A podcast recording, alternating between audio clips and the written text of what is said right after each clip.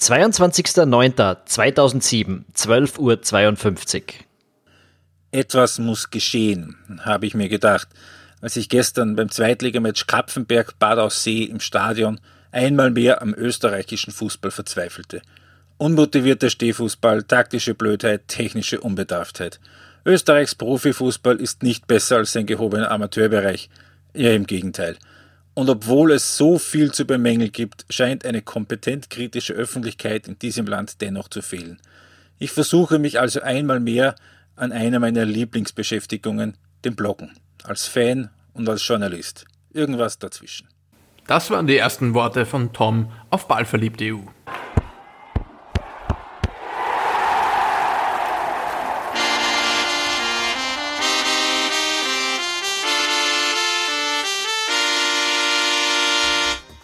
Herzlich willkommen zum Ballverliebte EU Fußball Podcast. Heute geht's mal eigentlich um uns selbst, denn wir müssen uns feiern. Wir sind jetzt seit dem heutigen Tag, dem 22.09.2017, zehn Jahre alt.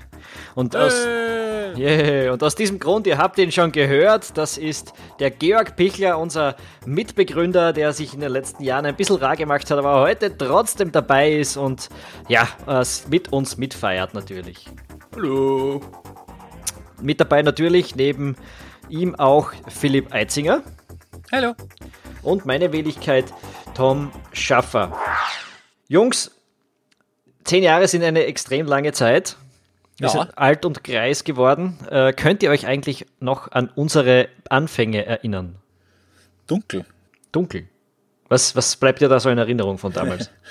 ähm, es bleibt mir in Erinnerung, dass ich war, ich war ja nicht von Anfang an dabei. Ähm, ich bin einen Monat später dazu gekommen, irgendwann so Mitte Oktober 2007. Ich kann mich erinnern, dass mich damals der Georg angesprochen hat. Wir kannten uns nämlich im Real Life. Ja, ihr seid in äh, Salzburg gewesen beide, ne? Wir sind beide in Salzburg gewesen, haben im gleichen Studentenheim, also sogar im selben Studentenheim gewohnt. Und der Georg ist einmal auf mich zugekommen und hat gesagt, du, ähm, ich kenne da einen und der macht einen, einen Fußballblog, man magst nicht. Ich habe hab gesagt, na sicher mag ich. ich muss dazu sagen, mein, mein Sales Pitch an den Tom war, das ist der totale Regionalliga-Experte.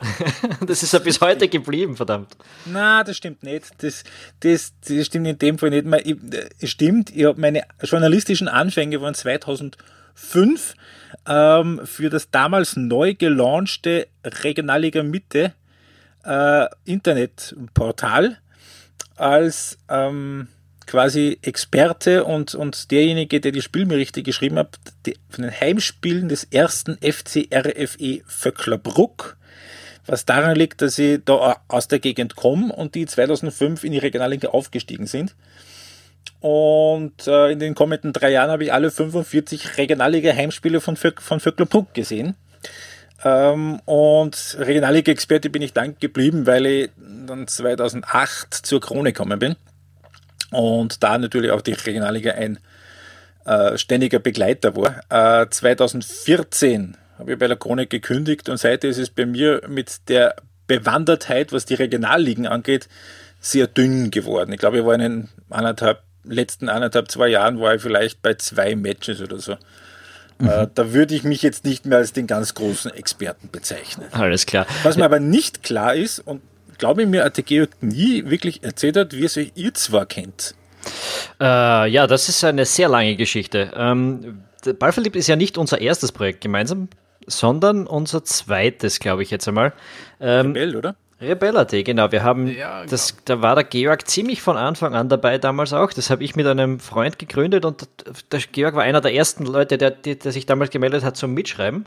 Also Rebella.at, wer es nicht kennt, das ist unser auch heute noch existierender Gaming-Blog und Podcast. Ähm, und ja, wir sind dann eben 2007 am österreichischen Fußball völlig verzweifelt. Man darf nicht vergessen, was das für eine Zeit war. 2007, Italien war amtierender Weltmeister. Griechenland, Griechenland amtierender Europameister. Genau. Ähm, Österreich, ja. Österreich hat, seinen, hat einen einzigen Länderspielsieg in diesem Jahr gefeiert. Und, und das war ein Jahr September noch nicht. Ja, und, genau. das, und das ein Jahr vor der EM, bei der wir dabei waren als Gastgeber zum ersten Mal in unserer Geschichte überhaupt. Ja, der Josef Hickersberger war Teamchef. Man hat bis sehr, sehr lange nicht erkannt, was er da eigentlich wollte an dieser Stelle. Ja, und die ganze Situation äh, mit dem Lichtblick der österreichischen U21, äh, U20 bei der WM unter Paul Kluderwatz, äh, die Vierter geworden sind damals. Das war irgendwie so der einzige Lichtblick und diese Mischung aus Hoffnung für die Zukunft und Abscheu vor der Gegenwart äh, hat mich dann und hat uns dann motiviert, irgendwie anzufangen, glaube ich. Und ja. ja. Wir wollten es halt ein bisschen anders machen und nicht halt das, das übliche Mediengeläster halt im Internet noch ergänzen, sondern wir haben uns gedacht, eigentlich, wir mögen modernen Fußball, wir mögen, wenn Fußball analytisch angegangen wird, wir schauen uns gern Taktiken an, wir wollen wissen, wir wollen dieses Spiel aufdröseln und Was damals eigentlich fast keiner sonst gemacht hat. Ja, das ist ja, das ist auch zu viel gesagt. Das ist auch zu viel gesagt, glaube also, ich. Wir, muss ich schon, weil wir haben, wir haben, wir haben 2007, Entschuldigung, wenn ich dich unterbreche, aber wir haben angefangen, ja, wir haben immer so taktische Elemente drin gehabt, aber du musst bedenken, 2007, da gab es kein Zonal Marking von Michael Cox, da hat der Jonathan Wilson im Guardian keine Taktikgeschichten geschrieben. Jonathan Wilson hat ihn noch nicht einmal Inverting the Pyramid geschrieben, das ist erst 2009 rausgekommen. Ähm, Spielverlagerung ist 2011 erschienen äh, und, und, und. Also wir waren damals, es, es, wir dürfen einen nicht verschweigen, den es gegeben hat, das war der Martin Blumenau ähm, der hat uns, glaube ich, sicher auch inspiriert mit dem, mit seinem kritischen Berichterstattung zum Nationalteam. Aber sonst, da hat es in dieser Hinsicht Leute, die sich ein, oder, oder, Seiten und, und, und Medien, die ein Spiel taktisch berichten, äh, analysieren, das hat es nicht gegeben und wir haben auch erst langsam reingefunden. So, ich habe dann jetzt, wir haben jetzt ins, ins ins Archiv geschaut. 2008 hat es irgendwie sowas wie die erste kompakte Taktikanalyse gegeben. Bis dahin hatten wir immer so Elemente, ja, wo man, wo man sowas drinnen gehabt hat in unserem Berichterstattung. Ja, ja na, natürlich. Also wir waren natürlich jetzt noch nicht von Anfang an das, das Blog, das sich groß auf Taktik spezialisiert hat. Aber wir das hatten schon von Anfang, wir hatten schon von Anfang an den Zugang, wir, wir wollen es anders machen, als die Zeitungs- und Fernsehlandschaft in, in Österreich das angegangen ist. Das bestimmt. Also ja. eben schon, eben diese Gegenöffentlichkeit quasi. Nacherzählungen von Spielen. Der, also Spieler X hat in, Spiel, in Spielminute Y eine gute Chance gehabt, aber Torhüter Z hat gehalten. Sinnlos. Aber ähm, das war, das war eben die, die, die, die, die Gegenwart damals. Und die Gegenwart war auch eine, eine Bundesliga, die man sich wirklich nur mit schwerem Psychopharmaka auf lange Zeit anschauen hat können. Ich habe letztens wie meine alten äh, VHS-Bänder durchgeschaut geschaut habe und zum Teil ein bisschen digitalisiert habe. Ich hatte davon damals ein paar Spiele gehabt. Also das von unfassbarer inhaltlicher Unbedarftheit und völliger Coaching-Blindheit äh, getragen. Ähm, und was er dann im Nachhinein, nämlich jetzt mit dem, mit, mit dem Blick, den man dann in den letzten zehn Jahren entwickelt hat, dann erst wirklich und so richtig flasht. Hm. Es, war, es hm. war damals schon, hat sich nicht gut angefühlt, aber jetzt im Nachhinein, das sieht man erst, wie, wie unglaublich das wirklich war. Ja, man, muss, man muss auch an die, an die Teamchef-Diskussionen in, in, in, äh, in dieser Zeit damals denken. Da hat da, da, da war nie in Diskussion darüber, holen wir jetzt jemanden, der modernen Fußball spielt, der ein Spiel entwickeln kann quasi, sondern naja, meistens darum gegangen, wer ist der größte Patriot, äh, wer ist der beste Motivator quasi. Ich erinnere jetzt so ein bisschen an Hans Krankel-Zeiten und so. Ähm, relativ wenig drum und, und natürlich geworden ist dann der mit den besten Connections irgendwo ja. in den ÖFB rein. Also ich kann mich erinnern, weil ich jetzt letztens die Geschichte gemacht habe mit, mit eben mit der Hans-Krankel-Intronisierung und der gleichzeitigen, dem gleichzeitigen Chaos um den OFB-Präsidenten. Ähm, da war schon, also zwei, es war 2-2 und, und 99 war jeweils der Roy Hodgson im Gespräch, aber das ähm, halt dann daran gescheitert, dass er ja, dass er kein, Ö kein Österreicher war und dass er so war quasi jetzt, was will der jetzt daherkommen mit, mit seiner Viererkette? Das spielt in, in, in, in Österreich niemand. Also da war Libero forever! Libero forever. Da, da wäre nie jemand ernsthaft auf die Idee gekommen, einen Teamchef zu holen, äh, der, der mal was anderes probiert oder der mal das Spiel so ein bisschen in die ja, ich mag nicht mal sagen, in die Zukunft bringt, sondern schon damals so ein bisschen in die Gegenwart bringt. Das ist immer abgewürgt. Ich, ich glaube, es war in die so. nahe Vergangenheit schon super. Weil, äh, ja, wenn, wenn man überlegt, wer da damals Meister geworden ist, mit, wenn, man, wenn man eine Viererkette gespielt hat, das war schon modernes Voodoo. Und äh, ja, so, so war die Situation damals. Und wir, man muss es ja sagen, wir hatten selbst noch nicht diesen Background der, der kompetenten Taktiker, sondern das haben wir halt über die Jahre, glaube ich, auch alle selbst irgendwie viel dazugelernt erst. Und wir haben halt damals irgendwie nur so das Gefühl gehabt, es stimmt irgendwie was nicht. Du schaust dir die deutsche Bundesliga an und dann schaust du dir die österreichische an und irgendwie ist das ein anderer Sport. Äh, und wir haben halt langsam versucht herauszufinden, was da, was da los ist im Prinzip. Ja. Genau. Genau, und dann ähm, ist es so zwei Jahre so dahingegangen. Ich kann mich erinnern, ich habe auch damals schon eher die Geschichte, ich kann mich erinnern an eine Geschichte, die ich geschrieben habe über den DSV Leoben, wie der in Konkurs gegangen ist. Das muss so 2009 oder so gewesen sein. No, da bist ähm, du schon ziemlich schnell. Das ist nämlich nicht so dahingedümpelt. Wir sind rasant aufgestiegen. Wir haben's, ja. Ich habe es nachgeschaut. Erstmals akkreditiert worden sind wir schon 2007 bei einem kleinen Wieder Derby. Äh, und 2008 uh. dann erstmals beim Bundesliga, äh, bei, bei, bei der, beim Nationalteam, Entschuldigung, Österreich Deutschland gegen Deutschland, ja, das, ja. das Vorbereitungsspiel zu Euro, das war unser erstes Spiel, wo wir vom ÖFB akkreditiert worden sind. Äh, und ähm, gleich danach gegen die Niederlande Ein großartiges Spiel. das, das großartige Spiel, da haben wir unseren allerersten Podcast aufgenommen. 2008, muss man sich eine auch Eine Sternstunde, eine Sternstunde. Und ich, ich. Und ich habe diese verdammten Sachen rausgesucht, ich habe sie wieder gefunden und ich glaube, wir sollten mal kurz reinhören. Da muss man dazu sagen, dieser erste Podcast, der war ein Videocast.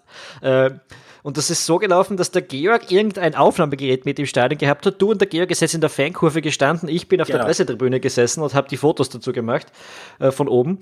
Und dann haben wir hinten nach, als der Georg, äh, ich glaube, der hat damals bei mir geschlafen. Äh, und wir sind halt hinten nach ins Studentenheim gegangen und äh, haben uns ziemlich angesoffen und haben dann beschlossen, wir machen jetzt einen Podcast aus diesen Aufnahmen. Und, und hören wir doch einfach mal kurz rein, was damals so, was da so vorgekommen ist. Der Endstand ist Österreich 3, Holland 4. Das waren Georg Pichler und Philipp Eitzinger. Für bald verliebt und wir wünschen Ihnen noch eine gute Nacht. And I hope next time with the normal game we have normal beer and not this non-alcohol beer. We hope so as well. Und warum hat er gerade nicht gleich für Österreich? Hey, der Tormann hat Tor gekriegt und wir haben hinten nicht gut aufgepasst. Oma, ganz kurz, warum hat es für uns halt noch wieder nicht gereicht? Weil die um mehr geschossen haben. Ähm, geht's konkreter? Hm? Geht's konkreter? Ja, konkret geht es ja gar nicht mehr, mehr Herr Schaffer, Herr Schaffer, schön, dass wir Sie hier treffen. Muss uns ein Interview geben diesem ja, Spiel? Natürlich will ich Ihnen ein Interview geben. Aus 3 zu 3, äh, aus 3 zu 0 wird dann 3 zu 4. Ja, hey, ich habe es in der 55. Minute schon gesagt, dass das passiert. Äh, das war absehbar, muss man leider sagen. Gut, und ich weiß nicht, ob man die letzten zwei Stimmen auf dieser Aufnahme so von allein erkennt, oder nein, nicht die letzten zwei, die mittleren zwei. Einer davon war Hannes Kartnick, äh, glorioser Präsident des SK Sturms. Und der zweite war Beppo Mauhardt, glorreicher Ex-Präsident damals auch schon des ÖFB. Äh, und man hat gehört, wie großartig die Analysen in Österreich damals schon gewesen sind. sie haben gewonnen, weil sie ein Tor mehr geschossen haben. Ja, dann ist es eben so weitergegangen. Ich glaube, den nächsten Podcast haben wir erst 2009 probiert, als dann diese vier österreichischen Mannschaften es alle in die Gruppenphase der Europa League geschafft haben. Und da wollten wir äh, halt auch einen Podcast dazu machen. Wir haben uns vorgenommen, zu jeder Runde einen. Es sind, glaube ich, zwei geworden. Und die haben dann so geklungen und äh, die, die Soundqualität und die, den Schnitt, den haben wir damals dem Georg zu verdanken gehabt. Interessant wird das Supertalent, was sie da haben, den Muniain, der 16 ist und das der neue Messi spielt. Der neue Messi, da ist der Messi schon alt wieder, oder? Da hat man jemanden, der letztes Jahr mit dem goldenen Schuh mitgespielt hat und, und man setzt ihn mutwillig nicht ein. Also das ist ja die, das Ergebnis der Umstellung von Adrianso auf Stevens natürlich. Aber das ist komplett irrsinnig, finde ich. Ja. ja, wobei natürlich Janko gleichzeitig jetzt auch noch immer noch in der Krise steckt. Also, man sieht, wir haben uns fast nicht weiterentwickelt seitdem. Jetzt muss ich ganz kurz blöd fragen, Georg, habt ihr das im Studentenheim, also hast du das im Studentenheim aufgenommen? Ähm, streiten, aber... Ich, ich, es, es fällt mir schwer, das zu glauben, weil ich mich erinnern kann, dass es ja damals so war, dass du eingibst google.com und dann hast du mal gemütlich Essen machen gehen können und wenn du wieder da warst, dann war Google auf.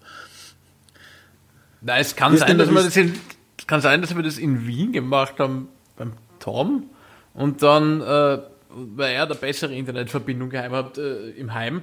Es hat ähm, jeder als wir, also gehabt als um wir. Welten besser. Ich musste so sagen, im Haus mehrere Jahren wohnen wie viele Leute? 120 oder so? Äh, sowas, ja.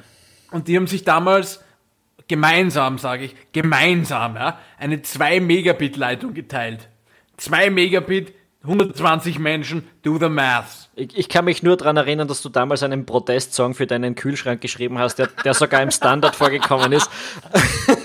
Und übrigens, ich war vor ein paar Monaten wieder dort. Die Kühlschränke stehen immer noch dort. Soll man jetzt, ja, ich glaube, weißt du, was wir jetzt machen? Wir spielen jetzt deinen, deinen Song, spielen wir jetzt an dieser Stelle ein. Ach du Scheiße. ich hoffe, da begehen wir keine Copyright-Verletzung damit. Das hättest du vor Jahren überlegen müssen. Stand by your fridge. Stand by your fridge.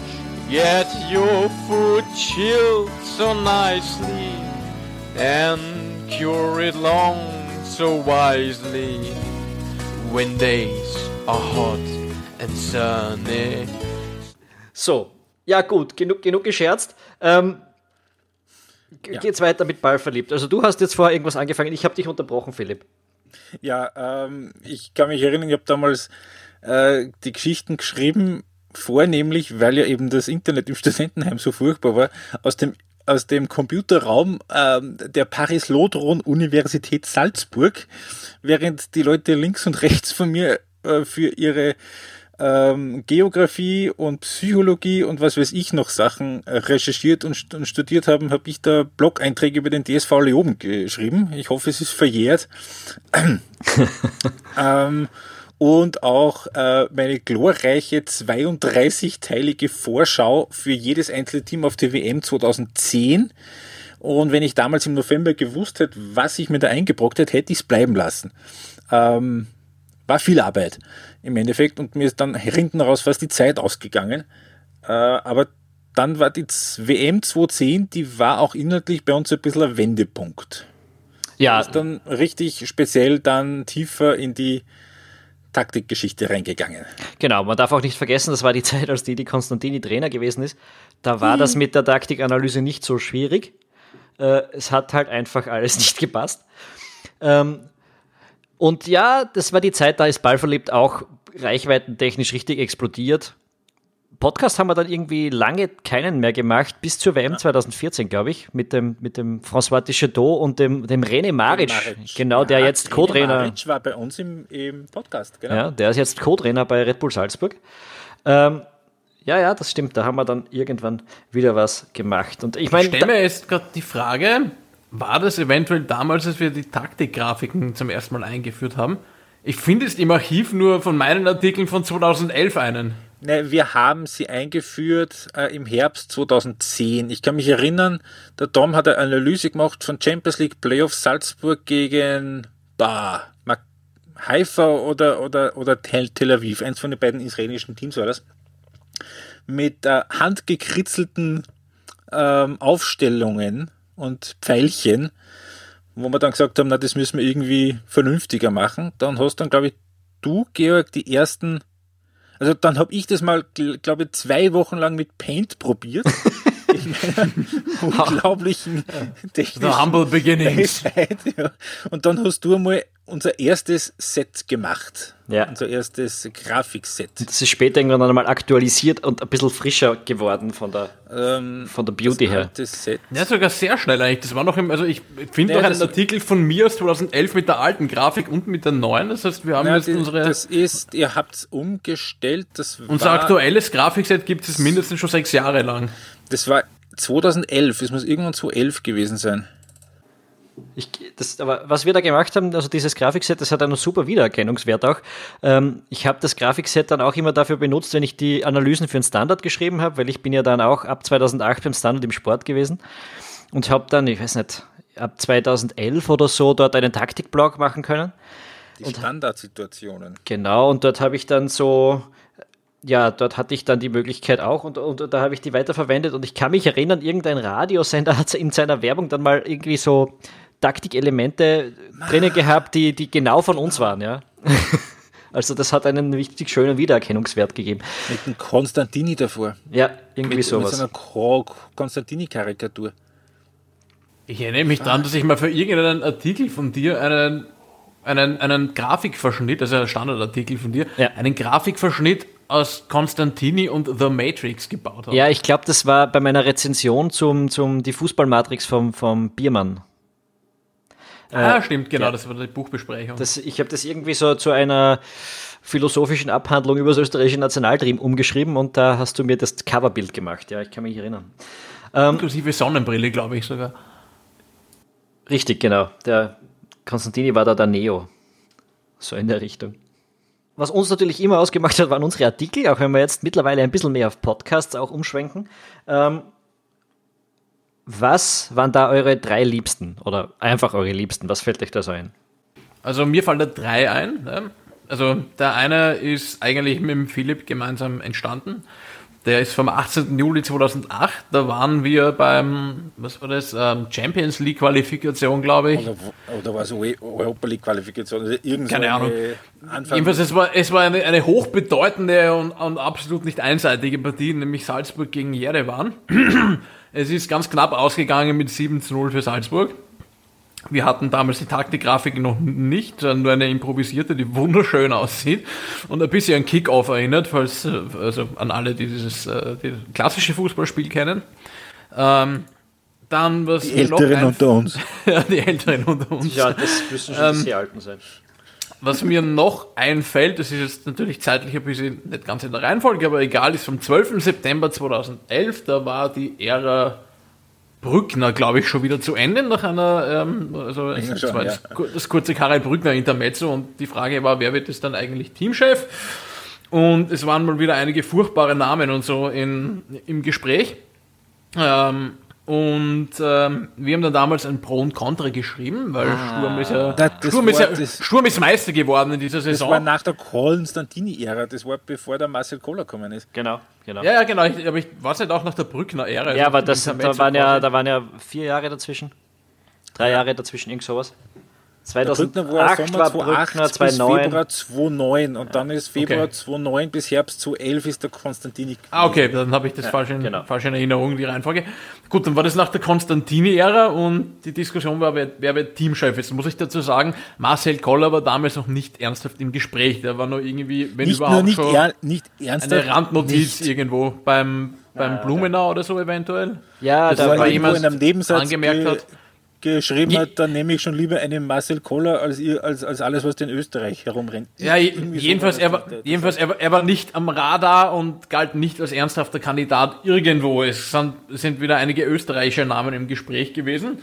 Und das wir ist eine sehr ähnliche Situation zu heute fast eigentlich. Und wir haben ein, ja, stimmt. Und wir haben ein Pro und Contra geschrieben ähm, zu Franco Foda. Der war, da, der war damals und ist jetzt natürlich wieder Sturmtrainer und ist Meister geworden in der Vorsaison, also in, in der, die im Sommer 2011 zu Ende gegangen ist.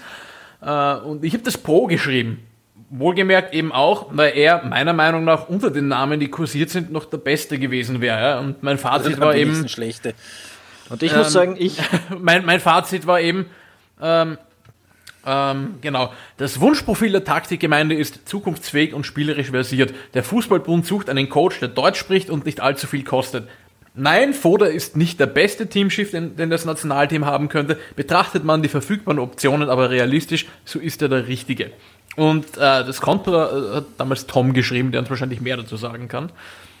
Ja, was war mein Fazit? Also ich habe da so ja, fünf Punkte, die dagegen gesprochen. Und mein Fazit war das, so, wer hätte das gedacht? Jetzt habe ich doch tatsächlich ein Plädoyer gegen einen Trainer gehalten, den ich sehr respektiere. Aber die genannten Punkte bereiten mir Kopfzerbrechen und sollten nicht ignoriert werden, wenn man an die langfristige Entwicklung des österreichischen Fußballs denkt. Foda wäre eine anständige Lösung für den Teamchefposten, aber auch unter Berücksichtigung des knappen Budgets im Moment nicht die optimale. Zu Recht mag man nun einwenden, dass man einen international etablierten, zukunftsfähigen Topmann wird man zwar ohnehin nicht bekommen, aber gerade der drohende Ligaqualitätverlust und die zumindest geringe Erfahrung bei einem hochprofessionell geführten modernen Verein in einer Top-Liga erscheinen mir bedeutender Unterschied zwischen Foda und etwa einem Marco Bezzaioli äh, zu sein. Für dessen Engagement würde ich dem ÖFB übrigens ohne jedes Bauchweh gratulieren. Das war damals ein, ein Hoffenheim-Trainer, ähm, Co-Trainer, der im Gespräch gewesen ist, Trainer, ja. Ähm, was der jetzt macht. Jugendleiter in China bei einem Verein. Okay. Mhm. Also, dass ich. Also ein finanzieller Aufstieg. Ja, das bestimmt. Äh, ja, äh, Entschuldigung, habe hab ich das jetzt richtig verstanden? Äh, der Georg war eigentlich äh, nicht viel vom Foto gehalten und hat das Pro geschrieben und der Tom hat den Foto sehr respektiert und hat das Kontra geschrieben. Ballverliebt Logik. Aber den Foda im österreichischen Maßstab 2010, 11, den konntest du damals durchaus respektieren. Ja? Also das war da, da dieses, dieses Image, dass er sich nicht großartig ändert taktisch, das hat er erst in den Jahren danach aufgebaut. Ja, das ist wahr. Ja.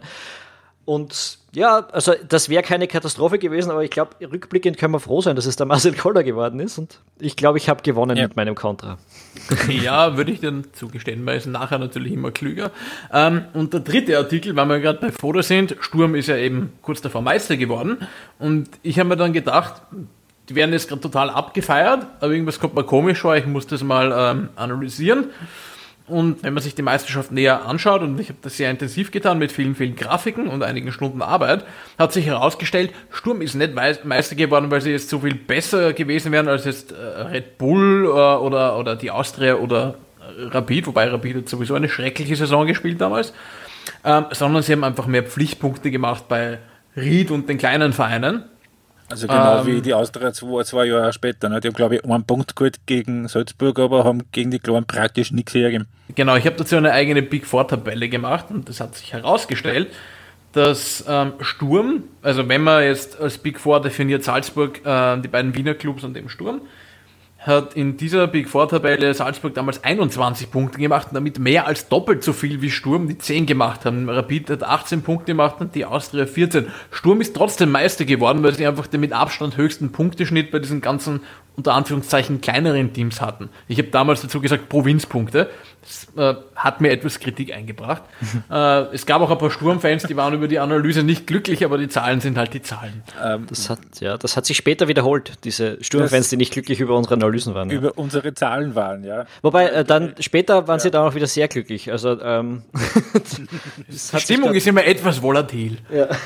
Also, ja. Äh, ich kann mich da erinnern an einen Kommentar über eine von meinen Geschichten Geschichten über Sturm, wo es eigentlich auch nur um Zahlen gegangen ist, wo dann einer geschrieben hat, äh, äh und die Zahlen, was ausgebracht haben, was, ähm, wo der Eindruck ein anderer war, wo dann im Austrian Soccer Board einer, einer geschrieben hat, es ist schon erstaunlich, wie sehr Zahlen lügen können. und der hat das ernst gemeint. Ja, ja, das, meine, stimmt schon, die Zahlen können lügen, aber, aber äh, wir haben es immer in bester Absicht gemacht und ich glaube, ja. was anderes hätten wir uns nicht vorwerfen lassen können dürfen mhm. müssen. Ähm, ja, diese ganze äh, Belastung mit, also diese, diese Beschäftigung mit Zahlen, auch, auch was ähm, UEFA-Koeffizienten und so anbelangt, dass wir immer mal auch in die Zukunft geschaut haben, was ist, das hat mir eigentlich auch immer gut gefallen an uns. Meine, meine drei liebsten Artikel äh, haben jetzt aber, glaube ich, nichts davon. Der, der erste ist ein vom Philipp, ein Artikel, den wir kürzlich erst wieder ausgegraben haben. Äh, das Interview mit dem Tiroler Landespräsidenten Geisler, äh, wo, Jahr 2011. Ja, wo er sagt, ähm, grau ist alle Theorie, sie bringt den Fußball sicher nicht weiter. Also ein, ein ganz, ganz großartiges Interview, finde ich. Bis heute einer meiner liebsten Artikel. Ich hoffe, man hört meinen Kopf schütteln, jedes Mal, wenn ich dieses Interview denke.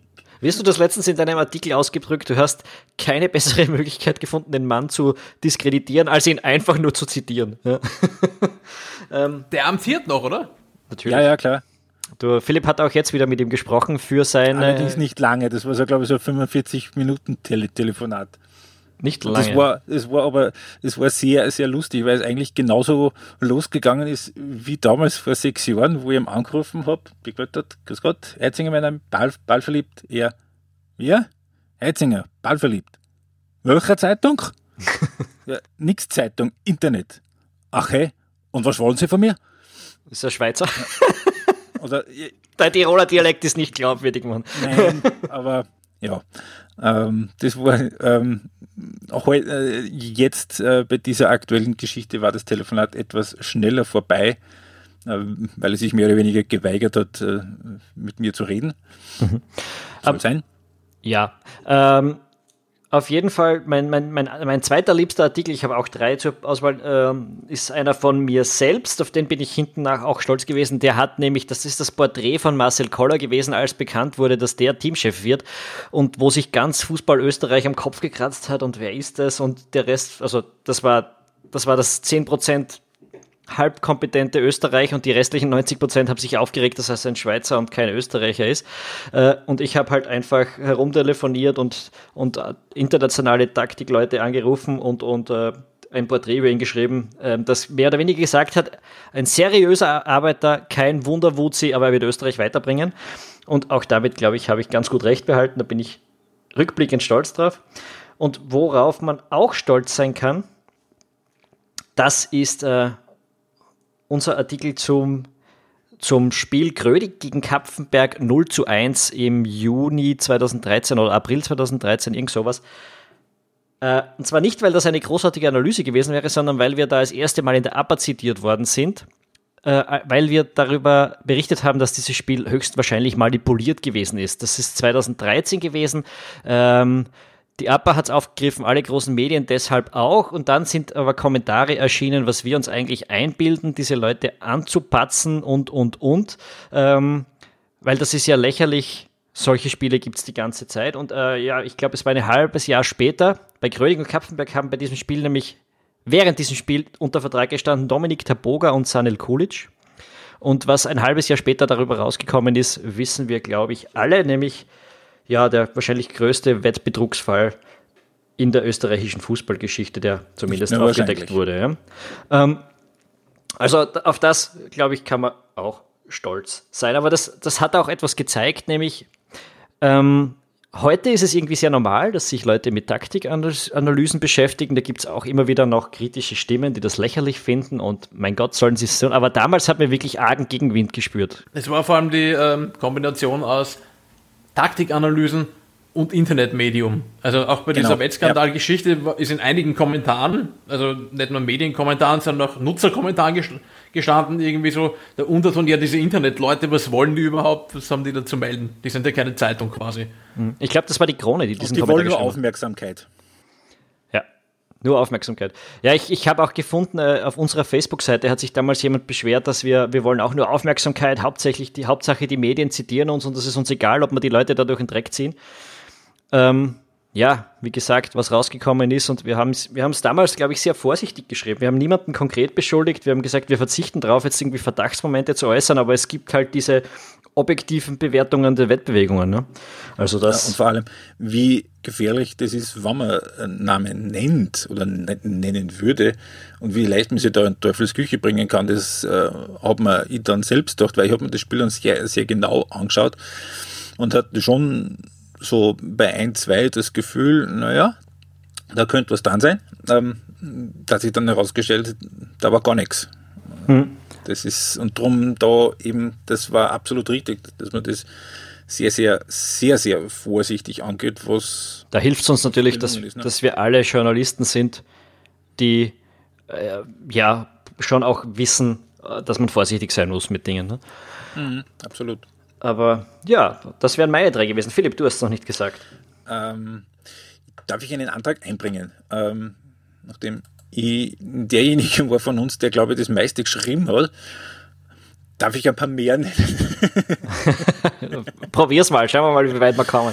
Naja, also meine, meine Lieblingsanalyse von mir äh, ist äh, gewesen im vier, am 4. Oktober 2015 äh, Bayern gegen Dortmund. Äh, das war das erste Aufeinandertreffen von Guardiola und Tuchel. Äh, das ähm, habe ich so aufgebaut, dass äh, die Analyse so als quasi als Zwiegespräch und da hat es irgendwie im, im, Spiel sechs verschiedene Umstellungen gegeben. Das war das 5-1 von, von mhm. den Bayern. Also ich erinnere das, mich, ja. Ähm, das hat mir aus meiner Sicht sehr, sehr gut gefallen. Ähm, Wo es ähm, lustig war zum Schreiben, äh, das war die Geschichte über das eine Jahr Alfred Riedel, das eine Jahr nach Landskrona was einfach ein Sittenbild war des, des, des, des österreichischen Fußballs damals.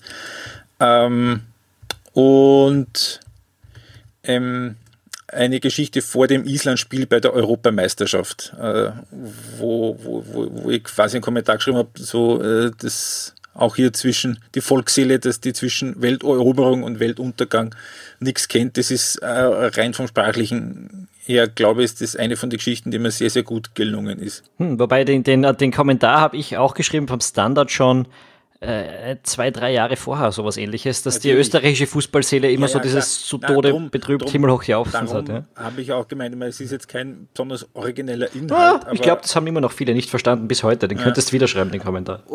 das kann man jederzeit wieder schreiben. Und äh, meine Geschichte, die ist ungefähr ein Jahr, naja, anderthalb Jahre her, wie Crotone in die Serie A aufgestiegen ist. Oh, die war super. Die war ganz großartig. Ähm, meinen Reisebericht, ich war vor ein paar Jahren eben in Crotone und ähm, ja, Grüße aus der Vorhölle habe ich das damals genannt. Ähm, das würde ich, glaube ich schon, das ist eine auf jeden Fall von meinen drei besten Geschichten. Das, das, das würde ich mir anmaßen zu sagen. Waren ja. jetzt vier, ist okay, oder? Ja, ist okay. Kann man so machen, kann man so machen. ja, ähm, reden wir vielleicht mal ein bisschen weniger über uns, reden wir über den österreichischen Fußball, wie er sich in den, in den zehn Jahren entwickelt hat, oder? Also wir müssen das jetzt mit einem breiten Pinsel streichen.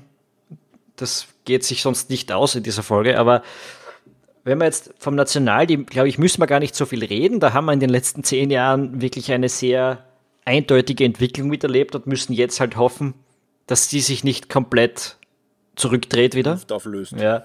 Ähm, darüber haben wir eh im letzten Podcast gesprochen, was da für mhm. Probleme drohen oder haben wir auch viele Artikel jetzt in letzter Zeit von dir. Und das wird auch in naher Zukunft sicher uns wieder beschäftigen. Aber schauen wir uns vielleicht kurz einen Blick auf die Liga. Denn äh, wir haben schon gesagt, damals, das war eine, eine einzige Katastrophe. Das ist auch der Eindruck, den man heute oft hat, wenn man sie anschaut. Also es, ist, es tut wirklich teilweise weh. Aber man darf natürlich nicht verschweigen, dass sich schon viel getan hat. Ist zumindest mein Eindruck, die, die Qualität der Trainer in der Bundesliga heute zum Beispiel eine völlig andere ist als, als vor zehn Jahren noch. Im Herbst 2007, wer waren denn da die Bundesliga-Trainer? Äh, und zwar Helmut Kraft, Franz Lederer, Peter Backhult, Georg Zellhofer, Franco Foda, Manfred Bender, Lars Söndergaard, Walter Schachner und Karl Dachsbacher plus Giovanni Trapattoni bei Salzburg. Und das ist wahrscheinlich äh, wirklich ein Moment gewesen, wo, wo die Sache dann schon um einiges besser geworden ist. Äh, so, so rein vom Gefühl her war das die Jahre davor dann noch schlimmer und vielleicht danach auch nochmal. Aber die Vereine haben schon vor allem bis diesen Zwang abgelegt, um unbedingt nach einer österreichischen Lösung suchen zu müssen, selbst wenn einfach keine da ist. Ja, und es sind auch, also es sind auch vielversprechende Leute nachgekommen. Ich meine, ein Oliver Lederer hätte es damals vielleicht wirklich schwer gehabt noch. Und in den, in den Jahren Nicht danach. Vielleicht. Ja. Der hat es auch in, in der Zeit, in der er war, schwer stimmt, gehabt. Ja, er stimmt, ist ja, ja ewig nicht in den Trainerkurs danach reingekommen. Er hat immer irgendwelche ähm, mehr oder weniger Strommänner da vor sich pro forma zu in, äh, installiert gehabt, die halt dann offiziell als Trainer aufgeschieden sind. Ich meine, das, das ist ja auch ein Schwachsinn. Ne? Hm. Ja, also es gibt immer noch genug Absurditäten in der österreichischen Liga, darüber müssen wir nicht sprechen, aber die Konkurrenz auf der Trainerbank ist besser geworden. Und obwohl die österreichische Liga wahrscheinlich genauso weit vom internationalen Spitzenfeld weg ist wie damals, wenn nicht noch weiter, ähm, so, wenn du, wenn du die heutigen Spiele mit den damaligen vergleichst, hat sich viel entwickelt. Ja? Ja, ich, ich würde das, auch nicht, würd auch so pauschal formulieren. Das hat man damals, glaube ich, so eher noch sagen können. Aber du hast heute zumindest ein, sag ich mal, Konglomerat aus ein paar Clubs, die zumindest beständig höher spielen. Da wäre es erstes natürlich zum einen Salzburg, ja, das ist eine andere Liga, diesen, logisch. Die sich, aus den, die sich aus den wilden Anfangsjahren mit, mit dubiosen Trainerexperimenten und wilden Zukäufen ähm, ist doch durchaus gut äh, professionalisiert haben. Aber auch bei der Rapid und, und bei der Austria ähm, wird heute besser gearbeitet und ich denke schon, dass die, dass, dass, dass die heute näher am internationalen ähm, Fußball sind, außer vielleicht in Ausnahmesaisonen, als sie es damals waren. Na, da bin ich jetzt nicht ganz sicher und, und es ist auch. Ich glaube, das hat sich relativ linear entwickelt. Ne? Man, muss, man muss auch dazu sagen, ich meine, der, internationale, der internationale Spitzenfußball, die absolute Spitze, hat sich natürlich von allen wegentwickelt. Aber so diese zweite, dritte Reihe ist auch, die ist, das, der sind die Österreicher zumindest nicht näher gekommen, außer Salzburg. Ähm, und das kann man auch ganz, ganz klar verdeutlichen an einem aktuellen Beispiel, nämlich wenn man sich anschaut, Austria Wien gegen AC Milan 1 zu 5 und ich meine jetzt nicht das Ergebnis und ich meine jetzt noch gar nicht, dass man taktisch völlig abgestunken hat, sondern da kommt der italienische Tabellensechste des Vorjahres nach Österreich und man ergibt sich eigentlich von vornherein und sagt, dieses Spiel kann man ja unter normalen Umständen überhaupt nicht gewinnen. Also dieses, dieses Gerede von wegen, die Liga ist nicht so schlecht, wie sie immer gemacht wird und unsere Top-Clubs könnten problemlos in den Top-Ligen auch irgendwie mitspielen. Wenn man von Milan 1 zu 5 abgeschossen wird, dann kann man in der Serie A, mühelos. ja, und dann kann man in der Serie A nicht den Anspruch erheben, dass man da nicht Abstiegskandidat wäre.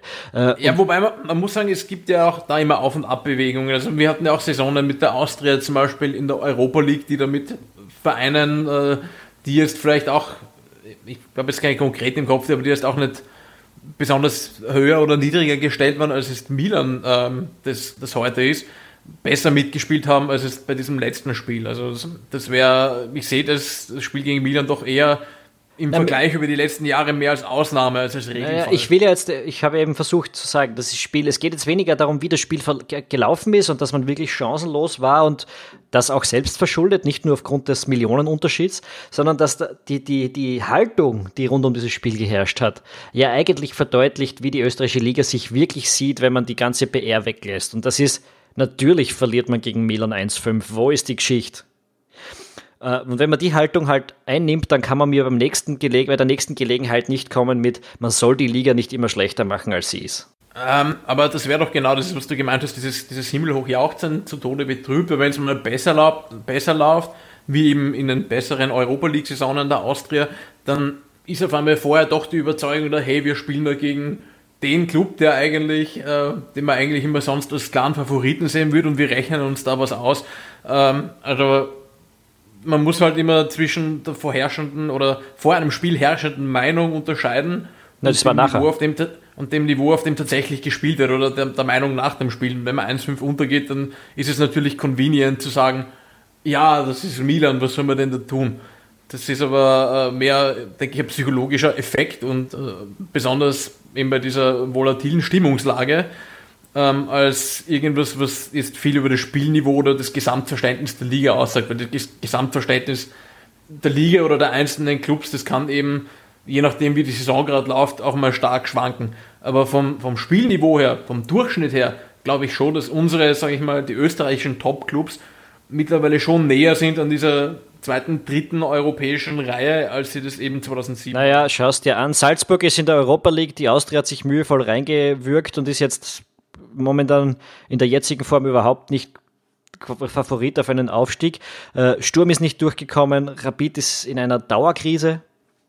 Ja. Und bei Sturm ist bitte nicht kommen, oh, das war Fenerbahce. Ja, Fenerbahce ist zwei Wochen später gegen Vadas Skopje ausgeschieden mit Gesamtscore 1 zu 4. Ja, ich meine, okay, das ist, das Fenerbahce war genau schon gut. Das, ja, also das Spiel das gegen Sturm, genau war, Sturm war das in Ordnung, Thema. ja. Aber es hat trotzdem, es reicht halt trotzdem bei weitem nicht. Das ist die dritte Runde gewesen. Da kommt ja. noch eine Quali-Runde danach. Ja, natürlich. Das heuer, heuer ist es eher, sage ich mal, äh, suboptimal. Ja, das war auch im Vorjahr so und das war im es, Jahr davor so. Waren, also. Nein, also ich, ich finde, die, die, letzten Jahre war das jetzt nicht konstant so schlecht. Ich finde schon, dass, ins, dass sie insgesamt besser geworden sind. Ich kann mich erinnern, Tom, irgendwann in den letzten Podcasts haben wir das einmal gehabt, im Vorgespräch, ähm, haben wir das Thema mal kurz angerissen. Ich glaube nicht, dass sich Österreich per se der, sage ich jetzt, zweieinhalbten Reihe in, in, in Europa angenähert hat, also den Griechenlands, Hollands und so weiter. Na, umgekehrt, die haben sich der österreichischen Liga angenähert, mhm. weil die alle von den Top-Ligen kannibalisiert werden. Und so ab so Platz 7, 8, 9 äh, der Cut ist, der früher halt war, äh, bei Platz 15, 16, wo Österreich immer, immer, immer da her, äh, herum ähm, platziert war, dass also diese dritte Reihe jetzt sehr, sehr, sehr breit ist. Und da sieht man ja daran, dass Österreich, wenn es super duper läuft, dann sind sie zwölf, Zwölfter und wenn es äh, Schaß läuft, dann sind sie in anderthalb Jahren wieder 18. Ja, also wir haben auch dazu die Analyse kürzlich gehabt. Ähm, momentan, ja, es schaut so aus, als würde sich Platz 11 nicht ausgehen weil, weil die Griechen und die Schweizer an uns vorbeiziehen werden. Ähm, Aber ja, das werden wir eh in den nächsten Wochen sehen. Haben wir noch, haben wir noch irgendwas zu besprechen in dem Podcast? Habt ihr noch was am Herzen für diese ja, zehn Jahre? Schon. Bitte, go ahead. Und ich glaube, es ist jetzt keine Überraschung, was jetzt kommt. Äh, wir waren eigentlich damals 2011 äh, die ersten, die sich in Österreich auf das Frauenfußballthema draufgesetzt haben. Das stimmt, das wollte ich nämlich noch sagen. Es war so, bei diesem Österreich-Niederlande, wo wir vorher den Podcast gehört haben, das war das erste Mal, dass wir als Ballflip gemeinsam im Stadion gewesen sind. Und das nächste Mal, dass wir gemeinsam im Stadion gewesen sind, das war 2011 beim Frauennationalteam. Genau, Bruck an der Mur. Ja, Österreich gegen Aserbaidschan. Armenien. Armenien. Armenien, sorry, ja, das war's. Äh, ein klarer, trockener, langweiliger, schlecht anzusehender Sieg. Zu Null Sieg. Ja. Über dem wolkenverhangenen Bruck, äh, Murinselstadion, glaube ich, heißt es. Und ich kann euch die gesamte Liste an Journalisten vorlesen, die damals anwesend war. Nummer 1 Philipp Eitzinger, Nummer 2 Georg Bichler, Nummer 3 Tom Schaffer. Genau, aus. Ich war, der, ich, ich war von uns drei der Erste, der vor Ort war. Ich habe persönlich den Biertisch und die Bierbank äh, aus dem Lager nach oben auf die Tribüne getragen, wo, wir, äh, wo ich dann meinen Laptop aufgebaut habe. I shit you not. Ja, ich kann mich erinnern. Also da sieht man auch beim Frauenfußball und auf das können wir, glaube ich, auch stolz sein. Und das ist vor allem dein Verdienst, Philipp, dass wir da von Anfang an oder dass wir da so früh drauf waren, nicht von Anfang an, aber dass wir das ähm, schon lange ernst nehmen und nicht erst seit diesem Sommer. Mhm. Äh, das ist auch was, wo wir uns ein bisschen selbst auf die Schulter klopfen können. Äh, wie wir das jetzt schon den ganzen Podcast tun im Prinzip.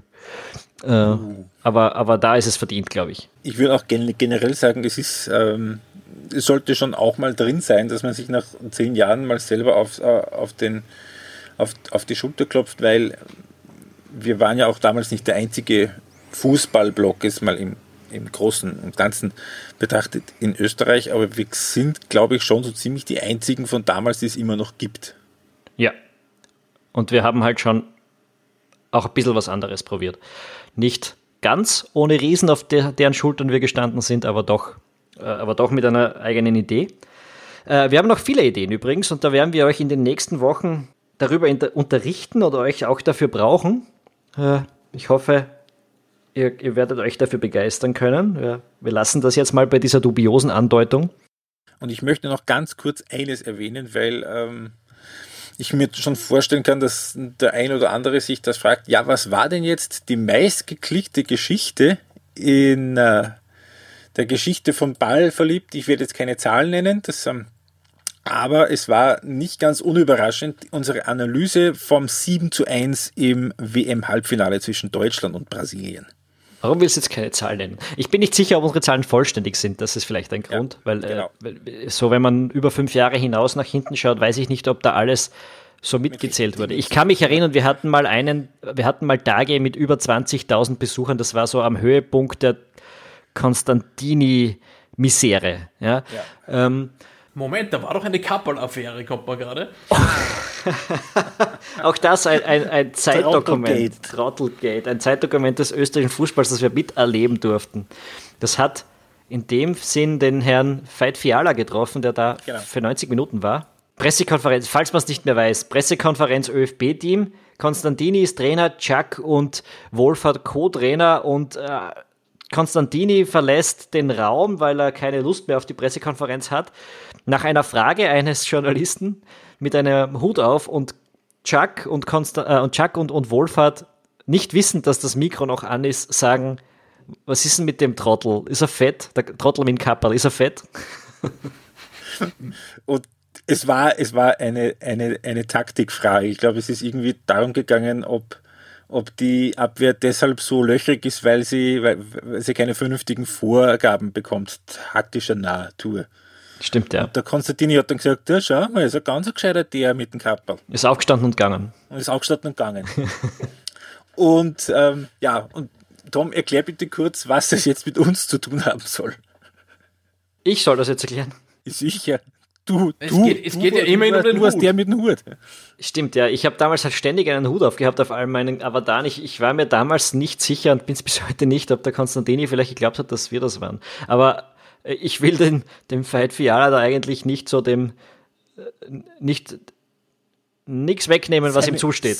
Weil er hat die Frage ich glaube, gestellt. Es war weniger, ich glaube, es, ich, glaube, es, war, ich glaube, es war weniger der Konstantin, aber in der, in der Diskussion über dieses Trottelgate nachher gab es doch ein paar Verwechslungen, wo, wo Leute gedacht haben, nachdem immer die Rede war, da war wohl ein, so ein, ein Internetmensch, ein Blogger mit Hut, gab es ein paar Leute, die dich ankaut haben, glaube ich, nachher, weil sie gedacht haben, das wärst ja. du gewesen. Ja, ja, das stimmt, das stimmt. Aber, aber ja, wie gesagt, und da soll man jetzt, da soll man jetzt nicht zu viele genau, Lorbeeren einhaben. Einmal, das möchte ich noch auch noch kurz erwähnen, ähm, weil es nie gesendet wurde, war das ZDF bei uns. Ach ja, Österreich auch gegen Deutschland. Konstantini Spätphase. Und das ist dann genau deswegen nämlich nicht erschienen, weil die hatten eigentlich eine Geschichte geplant, über eben diese ähm, Internet so quasi gegen Öffentlichkeit, 90 Minuten. Genau, und, und, die waren dann zwei Stunden damals da und wir haben uns für die äh, zum Deppen gemacht und haben das Spiel analysiert und dann haben ich sie bin, die Soundaufnahme ich freigenommen und bin nach Wien ge ge gefahren. Ja, genau. Und dann, äh, äh, und, und dann haben sie gesagt, es erscheint nicht, weil irgendwie der Tonmann